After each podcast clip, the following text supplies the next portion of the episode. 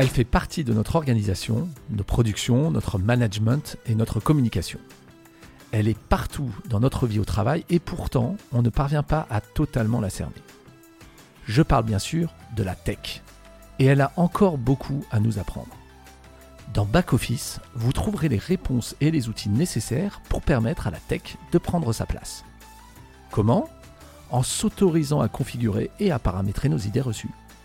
Pas de panique, mes invités et moi-même vous guiderons dans cette expédition. Je suis Xavier Perret, directeur du cloud Azure de Microsoft France, et je suis très heureux de vous ouvrir les portes de Back Office. Bonjour à tous et à toutes. Dans ce nouvel épisode de Back Office, nous allons nous pencher sur nos métiers et surtout certains métiers très spécifiques. Car on a toujours tendance à parler de certains métiers dans les grandes entreprises de façon générique, le directeur marketing, le directeur commercial, la relation client, le financier. Pourtant, chacun d'entre nous travaille dans un certain domaine, une certaine industrie justement évolue dans des contextes parfois extrêmement spécifiques. Certaines industries sont donc très spécifiques, ont des processus d'entreprise très particulières, sont soumis à des processus, des procédures réglementaires des normes très codifiées. Et donc ont besoin pour cela de solutions tech totalement adaptées à leur environnement pour créer de la valeur et développer leur entreprise. On pourrait alors penser que la tech ne peut apporter que des solutions horizontalisées, standardisées au maximum, ou finalement il suffirait de prendre des solutions tout prêtes à l'emploi, toutes packagées, pas customisées, adaptées à des contextes particuliers, et donc par voie de conséquence, il nous faudra adapter nos métiers à la tech. Il faudrait abandonner donc ces aspérités, ces rugosités de ces métiers face à des technologies totalement euh, standardisées. Eh bien, pas du tout, et bien au contraire, une fois n'est pas coutume, nous allons renverser notre traditionnelle dialectique pour comprendre comment la tech, le cloud, la data peuvent inspirer, bousculer les usages de nos métiers très spécifiques sans pour autant les dénaturer et en prenant en compte leurs propres spécificités justement. Alors, qu'ont en commun un magasin de vêtements, une boutique de sport, une supérette, un tabac presse, un tour opérateur, un centre de santé, une mutuelle spécialisée pour les pompiers, un acteur de l'immobilier, une entreprise du bâtiment, un acteur du bois, bien au-delà du fait que nous sommes tous nous-mêmes confrontés à ces acteurs au quotidien, ils bénéficient tous de solutions technologiques du groupe DL Software, créé en 2003, qui justement revendique que chaque métier mérite son propre outil et que ce sont les acteurs finalement technologiques, c'est à eux d'adapter leurs solutions aux usages de leurs clients et non l'inverse. Alors ça va être un débat passionnant mais très concret dans ce nouvel épisode qui va donc nous faire cohabiter le métier si particulier des pompiers, des bureaux de tabac, du coup, des vendeurs de sport avec de la data, du cloud évidemment, de l'ERP, en français du PGI. Et nous finirons, comme dans chaque épisode, avec un restaurant très particulier à New York, pour l'anecdote, le restaurant Lindy à Broadway qui est inspiré d'une des théories statistiques les plus étonnantes. Je ne vous en dis pas plus, je vous laisse écouter jusqu'au bout ce podcast. Mais tout d'abord, j'ai l'honneur d'accueillir dans ce podcast Back Office justement euh, l'un des architectes cloud de tous ces métiers à la fois chez DL Software, c'est Emeric Taspido. Bonjour Emeric. Bonjour.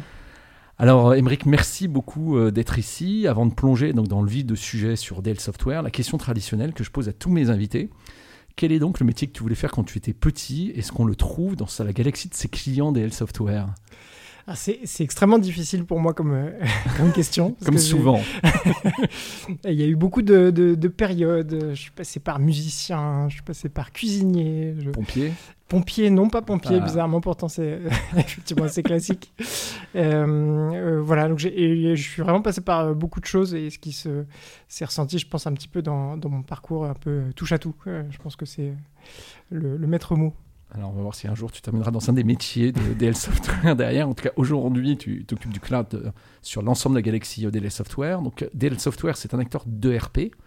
Le RP, c'est un éditeur logiciel spécialisé, hein, euh, Enterprise Resource Planning, on dit PGI en français projet ciel de gestion intégrée. Est-ce que tu peux nous dire un peu plus sur ce qu'est finalement DL Software pour les personnes connaissent vraiment totalement le nom?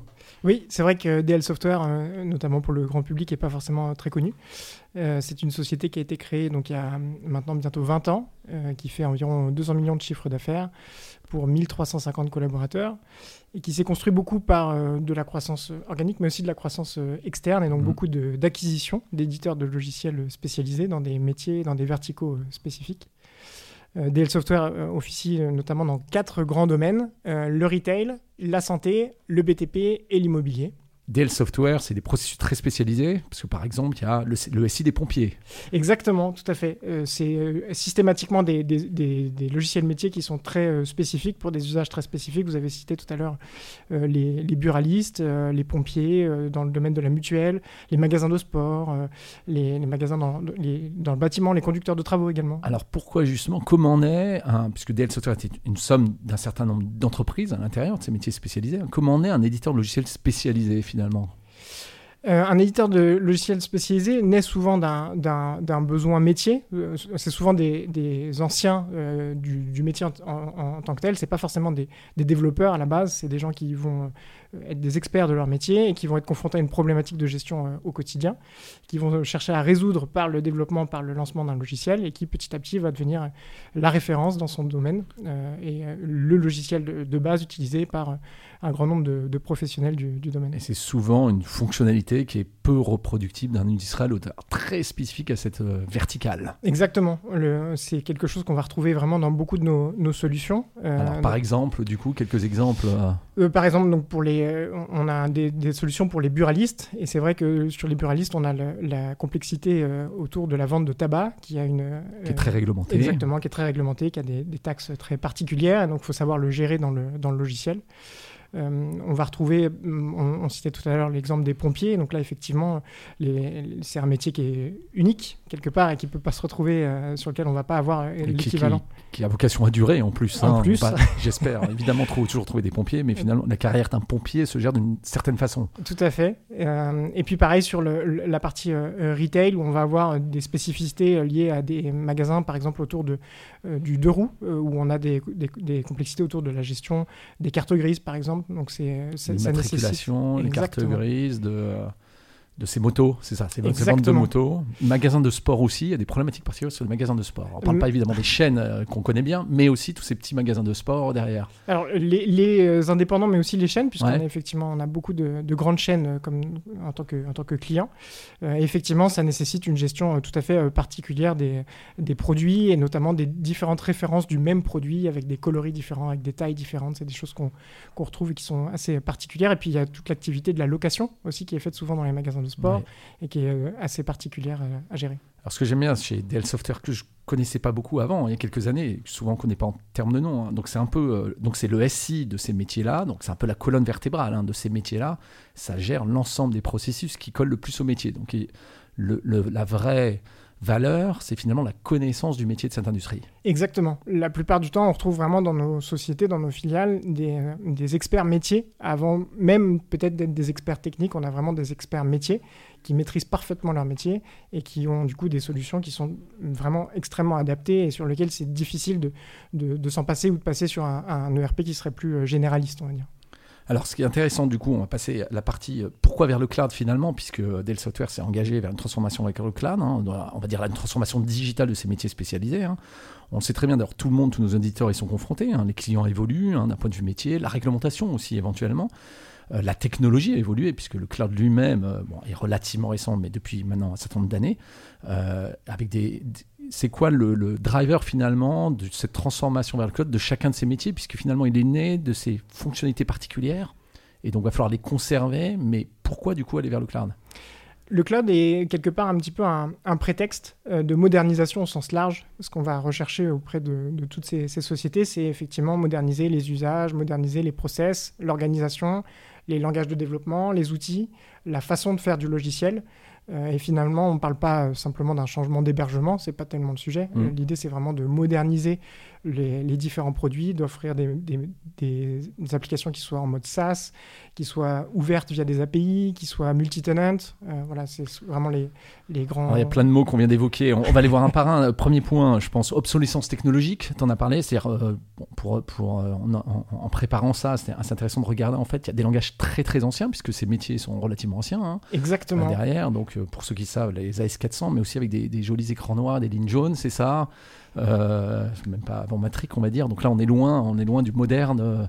Mais c'est encore existant, ça marche encore. Exactement, et ça marche encore, et c'est même euh, encore euh, incontournable, dans le sens où ça remplit une fonctionnalité métier qui est parfois euh, tout à fait particulière. Et puis, ce qui est assez intéressant, en tout cas dans le cadre de la S400 en particulier, c'est que les opérateurs qui ont l'habitude d'utiliser ces logiciels sont extrêmement habiles, et notamment avec ces écrans, ces fameux écrans noirs, et, au clavier, on peut les voir manipuler des processus métiers extrêmement compliqués, presque les yeux fermés, en tapant très très vite au, au clavier pour passer d'un champ à l'autre, c'est extrêmement impressionnant. Donc il y a un sujet d'obsolescence technologique, on le retrouve chez toutes les entreprises. Le deuxième sujet dont tu as parlé, c'est le SaaS, le Software as a Service. Hein. C'est-à-dire finalement la capacité de transformer ton business pour le proposer en mode euh, voilà, euh, software as service en l'occurrence, c'est-à-dire directement à l'utilisateur de ces entreprises. Ça aussi, c'est un gros changement qu'on n'attendait pas sur ces métiers dont on a parlé. Hein. Encore une fois, pompiers, boutiques, euh, etc. Oui, pour beaucoup de nos, clients, ça devient vraiment un frein que de leur demander d'avoir une solution d'hébergement pour les logiciels qu'on leur propose parfois même des hébergements on-premise, et effectivement parfois pour une, pour une boutique ou pour une société euh, voilà, de, de, taille euh, relativement modeste, avoir une armoire avec des serveurs dans une pièce où il fait un peu près frais, ça peut être extrêmement compliqué, donc euh, la de nos solutions devient un, enjeu vital. Donc ça c'est technologique, puisque certaines de ces solutions avant étaient aussi, on s'en souvient, on amène une clé ou un disque dur, même un CD-ROM, pour ceux qui connaissent derrière. Donc c'est ce changement de la façon dont on va provisionner le service mais ça fait aussi évoluer le business model. Exactement, et donc euh, effectivement, il, faut être capable après d'avoir une facturation qui est plus liée à l'usage, au nombre d'utilisateurs, au nombre d'heures d'utilisation dans la semaine ou dans le mois, et effectivement tout un tas d'unités d'œuvre et d'inducteurs de coûts qui sont très différents de ce qu'on avait avant, où on vendait effectivement le CD avec la clé sur un post-it. La licence. et euh, Exactement, qu'on vendait une fois avec une maintenance récurrente euh, au, mois le mois et passer sur un modèle euh, tout inclus, locatif, qui inclut vraiment tout, tout, ce qui permet d'accéder au service. Ce qui est intéressant, c'est que même les métiers finalement les plus traditionnels de vos clients, la transformation digitale est en cours et vous oblige, voilà, ce qui est aussi une évolution, une opportunité, à faire évoluer le modèle. Par exemple, dans l'assurance, on peut prendre le cas de l'assurance, pareil, c'est-à-dire qu'on est dans, dans, potentiellement une innovation sur l'assurance euh, vendu différemment. Exactement, exactement. C'est vraiment un enjeu d'être capable de, fournir aujourd'hui euh, tout euh, clé en main et que quelque part, euh, la quincaillerie, en tout cas, ce, qui a, ce, qui a, ce, qui, marche derrière. Exactement, ce qui a behind the scene et, en termes d'infrastructure, de licence, de licence de base de données, de, de, de système d'exploitation, etc., soit complètement transparent pour le client qui ne consomme uniquement le service avec un, un SLA au bon niveau. Donc la transformation digitale des assureurs ne concerne pas que les gros assureurs finalement concerne tous les typologies d'assurance, euh, tous, vos clients aussi. Oui, tout à fait, tout à fait. Qui vont eux-mêmes vendre en fonction euh, bah, d'une relation client peut-être différente derrière. Est-ce que du coup, en sous-jacent, je pense que les, auditeurs peuvent se poser la question, on le revoit souvent dans ce podcast, hein, il y a un sujet de compétences, il y a un sujet de skills, comme on dit, de langage euh, qui est sous-jacent. Oui, exactement. Alors là, c'est euh, effectivement poignant chez, chez nous, puisque comme on va euh, moderniser les usages, on modernise aussi parfois les langages, et donc il s'agit parfois même pour une société qui avait l'habitude de, voilà, de développer son logiciel dans un certain langage, de tout changer, donc d'avoir des compétences au niveau du cloud, d'avoir des compétences au niveau de l'industrialisation, et d'avoir des compétences au niveau de euh, JavaScript ou de Python, alors qu'aujourd'hui, historiquement, on n'était pas sur ces langages-là. Et du coup, c'est aussi un enjeu de recrutement, j'imagine? C'est un enjeu de recrutement, mais dans les deux sens, c'est-à-dire qu'aujourd'hui, euh, recruter sur des technologies qui sont trop anciennes, qui sont obsolètes même, c'est plus difficile. C'est extrêmement difficile, oui, tout à fait. Donc c'est à la fois euh, un critère pour nous aider à, recruter, puis à la fois ça nous force à recruter des gens qui sont compétents sur ces, ces nouveaux langages. Du coup, il y a un sujet un peu transformationnel de passage au cloud. C'est-à-dire, comme tu le disais précédemment, c'est pas juste un changement d'hébergement, c'est une façon de procéder, même l'agilité est complètement différente. Exactement, exactement. L'idée, c'est vraiment d'accélérer notre propre transformation digitale, hein, puisque c'est, c'est le terme euh, qui est, employé souvent, euh, pour permettre d'accélérer la transformation digitale de nos clients également. Alors dans, dans, la galaxie euh, Dell Software, je ne sais plus combien, une quarantaine peut-être de finalement de, de, de SI de métier, hein, je ne sais plus comment les appeler. Hein, oui, pas, pas, tout à fait, mais pas, pas, presque, très loin. presque. Il y en a qui sont plus avancés. Est-ce que tu as vu la différence sur ceux qui étaient déjà passés au cloud finalement en termes d'agilité, en termes d'innovation apportée éventuellement vis-à-vis euh, de leurs propres clients? Oui, on a un certain nombre d'indicateurs qui sont, euh, qui sont extrêmement parlants, dans, comme par exemple le, peut-être le plus parlant, c'est la capacité à déployer un nouveau client quand on est 100% dans le cloud et avec le bon niveau d'industrialisation. C'est quelque chose qui se fait en quelques secondes, là où historiquement on pouvait avoir plusieurs semaines, voire plusieurs mois de, mise en, production. Notamment... Juste pour un nouveau client. Exactement, exactement. Ce qui change tout. Alors ça revient, on, a, eu un épisode comme ça avec Alpine en l'occurrence sur la criticité de la data et comment finalement voilà, les nouvelles technologies permettent bah, de, évidemment d'aller plus vite. Donc on part sur un nouveau client, puisqu'un nouveau client qui arrive, euh, plus vite il est entré dans le système, plus vite il est facturé.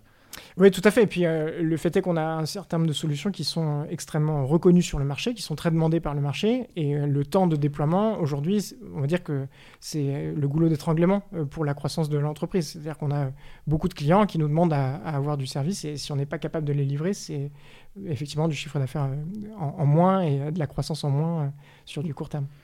Alors, il y a une question que je me pose souvent, que je pose souvent à mes invités hein, dans, ces, transformations. Hein, c'est euh, finalement l'ADN de Dell Software, c'est euh, la connaissance du métier, hein, de chacun de ces métiers. Derrière, sa spécificité, comme je le dis, euh, très particulière, réglementaire, etc. Comment conserver l'ADN de Dell Software dans cette, dans cette mutation finalement un peu digitale?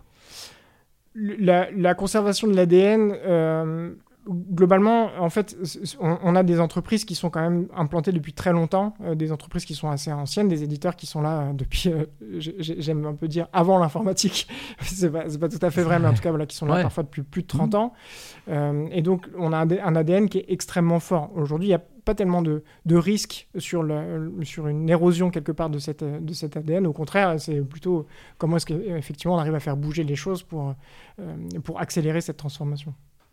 Alors c'est aussi, aussi, une tendance hein, d'ailleurs de la tech hein, vers des modèles d'industrie. Hein. Euh, il y a de plus en plus de cloud industriels derrière qu'on va retrouver. Je rappelle qu'il y a même des clouds pour les organisations non gouvernementales qui viennent justement automatiser, fluidifier, regrouper un certain nombre de solutions euh, derrière.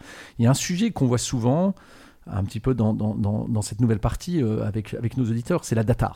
C'est-à-dire quand on commence à numériser finalement, quand on commence à avoir une relation client qui est plus permanente en termes d'usage, mode SaaS, software de service, on va apparaître des challenges autour de la data. Qu'est-ce que ça veut dire pour DL Software? Est-ce que tu as des exemples, par exemple, de ce que ça peut permettre de faire dans une relation avec euh, tes propres clients, le bureau de tabac ou autre derrière? Alors c'est vrai que nous, la, data, on a, on a un usage qui est extrêmement mature de la data dans un certain nombre de, filiales. Euh, moi qui ai fait de l'informatique depuis maintenant un peu plus d'une dizaine d'années, j'ai vu beaucoup de clients et beaucoup de gens parler de la data et finalement euh, pas forcément réussir à en, faire quelque chose. On a vraiment des filiales aujourd'hui qui arrivent à, monétiser la data, à, créer de la valeur autour de la data. Euh, à la fois pour des clients spécifiques autour de la data, mais aussi pour les clients existants. Aujourd'hui, par exemple, avoir un, logiciel métier qui est enrichi par euh, toute la capacité qu'on peut faire sur l'analyse de la data et proposer euh, des, des, options, des, des, fonctionnalités qui ne pourraient pas être disponibles sans, sans, la data. Par exemple, être capable de dire pour, un, euh, pour une boutique ou pour un, pour un buraliste, par exemple, que les buralistes du même type dans la même région vendent très bien tel et tel produit et qu'il serait hyper intéressant pour eux, en un clic, de commander ce nouveau produit pour l'avoir dans leur stock ça, c'est le genre de choses qu'on peut faire aujourd'hui grâce à l'analyse de la data. recommander des nouveaux produits par corrélation. Hein. C'est Exactement. Le Netflix du buraliste, en fait. Tout à fait. Et puis, on commence à travailler aussi sur le croisement, quelque part, de, de la data entre nos différents métiers et d'être capable de faire euh, des liens entre euh, bah, les différents éditeurs du monde du retail, que ce soit sur le sport, que ce soit sur la partie euh, vêtements, que ce soit, voilà, peu, importe les, domaines, qu'on puisse croiser toute cette data-là pour, pour enrichir encore ce qu'on qu'on est capable de faire avec. On va trouver, j'imagine, hein, l'enrichissement de la data par euh, des données, par exemple météo euh, aussi, qui a une influence sur le parcours d'achat. Euh, sur les magasins de sport et, et, les, et, les, les, magasins de cycle également, c'est tout à fait très, très important. C'est vrai qu'on ce que propose beaucoup de RP, c'est de comparer les chiffres d'affaires sur la même semaine l'année passée. sauf que la même semaine l'année passée, s'il n'a pas fait beau pour un magasin de cycle, ça veut absolument rien dire. donc effectivement, il faut être capable d'enrichir quelque part ces analyses-là. Et du coup, ça joue aussi le corps de la data, hein, c'est souvent l'agilité, hein, le développement de nouveaux produits, euh, finalement la rapidité de développer de nouveaux produits pour les proposer. Donc, par exemple, au buraliste, enfin, voilà, les, métiers dont, on parlait. Quelles recommandations euh, tu as vues sur ce que vous avez fait au sein de DL Software? Alors là, c'est vrai que là aussi, le cloud nous a énormément aidé quelque part avec une approche de microservices, à être mhm. capable euh, de proposer des nouvelles fonctionnalités, des nouveaux pans de l'application sans avoir à réécrire complètement une nouvelle version de l'application, puisqu'on a toujours des applications qui ne sont pas complètement transformées, pas complètement en microservices. Et le fait de, de créer ces microservices à côté, on peut avoir des cycles de livraison qui sont beaucoup plus réduits et beaucoup plus rapides ce qui change les modes d'organisation euh, au sein de l'entreprise. Exactement, exactement. Et les rôles, j'imagine, comme dans une grande entreprise. C'est-à-dire que même une petite entreprise euh, doit changer les, rôles pour être plus agile. Et tout à fait, on travaille aussi beaucoup sur l'organisation, sur le fait de casser les silos, euh, de construire des équipes qui sont plus transverses avec des chefs de produits, des développeurs, des gens qui gèrent l'infrastructure, des gens qui gèrent les tests au sein de la même équipe pour livrer un même service et être beaucoup plus efficace sur les cycles de livraison. Et alors la data, c'est aussi l'intelligence artificielle hein, euh, pour euh, augmenter les métiers. On parle souvent augmenter les rôles, les métiers. On trouve cette, euh, ces enjeux-là aussi au sein de DL Software? Oui, tout à fait. J'en parlais tout à l'heure avec euh, l'exemple des, des, des, produits qui ne sont pas vendus dans un magasin, mais qui, pourraient se retrouver dans l'autre. Euh, on a aussi des travaux autour de euh, l'analyse des tendances sur les réseaux sociaux. Par exemple, dans les magasins de vêtements, ça peut être très intéressant d'identifier très rapidement que tel produit a été porté par tel type d'influenceur et que du coup, les gens vont arriver en boutique pour commander exactement le même t-shirt. C'est des choses qu'on sait qui arrivent aujourd'hui et qu'on peut maintenant anticiper en scannant et en screenant les réseaux sociaux. Ce que je trouve passionnant, c'est que en fait, tout ce qu'on voit souvent et qu'on associe souvent dans la transformation digitale des grandes entreprises est vrai pour l'indépendant, retailer, euh, je vais pas dire du coin, mais presque, en tout cas au coin de la rue, qui existe encore, ou le Buralis, etc. On a exactement la même dynamique. Exactement. Et pour eux, c'est quelque part euh, vital et c'est une survie de leur proposer des logiciels qui services, soient, euh, exactement, qui soient suffisamment riches et suffisamment enrichis de, de, nouvelles fonctionnalités pour pouvoir faire face à de la concurrence de, de très gros groupes qui pourraient investir dans des, dans des logiciels. y compris des nouveaux produits dématérialisés, par exemple des cartes. Avant, ce qu'on vendait en cartes, pour les proposer en mode service, des choses différentes en termes de transactions. Oui, tout à fait. Euh, on a des filiales qui sont très avancées sur ces sujets de dématérialisation et euh, l'objectif, c'est là encore de faire profiter euh, de l'expérience de certaines filiales à d'autres filiales et demain d'être capable de proposer, par exemple dans les magasins de cycle, des assurances pour, pour, les, pour les vélos euh, électriques qui, euh, on le sait, coûtent beaucoup plus cher qu'un vélo plus standard. Ils peuvent se faire voler aussi, qui est toujours la problématique derrière là-dessus. Alors, on pourrait se demander avec cette évolution digitale et technologique si certains de ces métiers traditionnels ne seraient pas amenés à disparaître, à se fondre dans une espèce de standardisation technologique. Hein. Pour mieux comprendre, on va utiliser une théorie statistique qui, ça tombe bien, a été inspirée justement par un métier très spécifique, un restaurant. Il s'agit de la loi ou de l'effet Lindy, un terme inventé par Albert Goldman dans un article de 1964 euh, du New Republic. Lindy fait référence à un delicatessen, un restaurant, le Lindy's, basé à New York en plein Broadway, et dans lequel les comédiens se réunissaient tous les soirs pour commenter les performances des comédies musicales avoisinantes à Broadway. Plus les comédiens parlaient d'une comédie musicale, plus elle allait durer et plus ils allaient en parler. Ainsi, ce show risquait de rester à l'affiche plus longtemps. A l'inverse, si les comédiens ne parlaient plus d'une représentation le soir même, elle avait plus de chances de sombrer rapidement dans l'oubli les jours qui suivent. Surtout s'il s'agissait d'un nouveau show. En bref, l'espérance de vie d'une comédie musicale, qui est un objet non périssable, hein, est proportionnelle à son exposition et donc à son âge actuel. C'est l'effet Lindy. Plus une chose a survécu longtemps, plus la probabilité qu'elle continue à survivre augmente. Sa longévité indique une résistance au changement, à l'obsolescence ou à la compétition, et donc est plus prône à survivre. Dit autrement, hein, la comédie Starmania que tout le monde connaît a une probabilité d'être encore connue dans 40 ans à venir qu'elle a déjà duré 40 ans. Alors ce concept, c'est pas une règle scientifiquement prouvée, hein, c'est un modèle mental, on l'appelle, hein, qui nous permet d'apprécier la robustesse d'une entité en s'affranchissant de calculs de probabilité complexes. Elle fut reprise par un mathématicien célèbre qui est Mandelbrot, on connaît les fractales de Mandelbrot, et aussi un de mes auteurs préférés, c'est un trader et philosophe, Nassim Taleb, dont on a parlé dans, certains autres épisodes de, de, de ce podcast, dans son livre qui s'appelle Le signe noir, euh, The Black Swan. Donc, si on reprend les métiers de DL Software, hein, qui certains durent depuis très longtemps, si une entreprise existe depuis 40 ans par exemple, on peut s'attendre à ce qu'elle existe toujours dans 40 ans.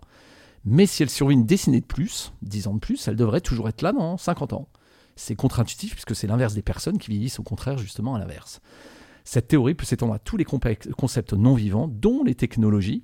Dit autrement, le SMS qui dure depuis un certain temps risque de durer encore un certain temps tout de même. Et ces métiers, donc les métiers DL Software, les pompiers par exemple, il me semble que le métier de pompier a dû, naître un certain temps, doit encore avoir une espérance de vie équivalente tout simplement à son âge. Voilà, c'est une théorie euh, un peu contre-intuitive qui, je pense, est assez applicable au métier de, de Galaxy DL Software. Dit autrement, euh, les métiers, les clients DL Software ont toutes les chances de durer encore, puisque la plupart de ces métiers existent depuis euh, très très longtemps. Voilà, c'est la morale et la sagesse de cette loi pour construire et préparer l'avenir. En gros, peut-être une dernière question, Émeric. Euh, tes clients sont donc amenés à continuer encore longtemps leur métier. c'est quoi les prochaines étapes de transformation du groupe DL Software?